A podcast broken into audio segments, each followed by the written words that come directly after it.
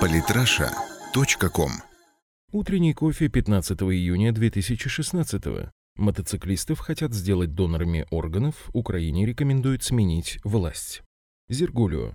Жутью веет какой-то от новости про мотоциклистов. Также у нас сегодня грядущее собрание партии власти, странные рекомендации Украине, немного про Орландо и ненависть, суд над мажором убийцы и другие новости.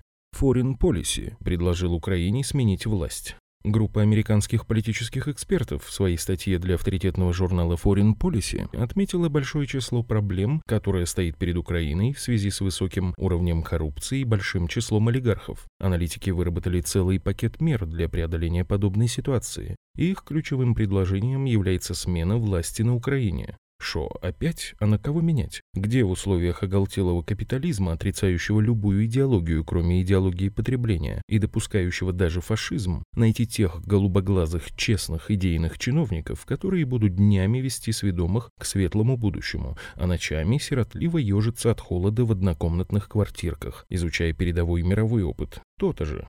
В СФ предлагают налоговые льготы для мотоциклистов, которые готовы стать донорами органов. Звучит страшновато, но что-то подсказывает, что такая мера станет на порядок более эффективной в вопросах безопасного вождения, чем банальные штрафы. Да и отношение людей в целом улучшится. От опять этот мотоциклист ночью разбудил до «ладно, пусть пошумит, повеселится, понимаем».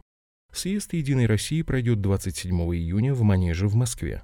Господа, скоро выборы. Объявлена тотальная мобилизация, выдвинуты лучшие силы, любой, кто узнаваем, привлечен. Поклонская, Михалкова, все известные спортсмены ведутся переговоры с Куклачевым, Задорновым, Петросяном и учениками клоуна Карандаша. Срочно оформляется гражданство России актерам сериалов «Игра престолов» и «Семья Сопрано». С равнодушием населения помогут справиться выездные военные оркестры, полевые кухни и заградотряды. Это из веселого. А из невеселого даже три оппозиционных депутата, дуэт Гудков, Стим и Пономарев, причинили немало проблем. Госдума не место для игры заработка, еще бы депутатам это понять, а серьезнейший элемент в системе государства. Если на выборах 2016 года у наших западных партнеров получится провести два десятка обещанных кандидатов в Госдуму, нас ждут весьма суровые годы.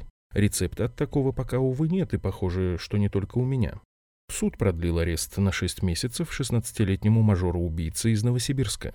А помните, как все начиналось? Мальчик под домашним арестом, папа-олигарх бегает и сорит деньгами, жертва сама виновата, все в лучших традициях олигархии. Читатели западных СМИ. Дерутся все, а наказывают россиян. Закономерно, хотя и кажется диким для нормальных людей даже за границей. Терроризм выращивают США и НАТО, суверенные государства уничтожают США и НАТО, а мировое зло – Россия. Мы просто привыкли уже, иммунитет на негатив. Это, кстати, полезно, ведь такой иммунитет проявляется не только у нас, но и у жителей США и Европы. Прокуратура Татарстана проверяет запись с одобрением стрельбы в Орландо.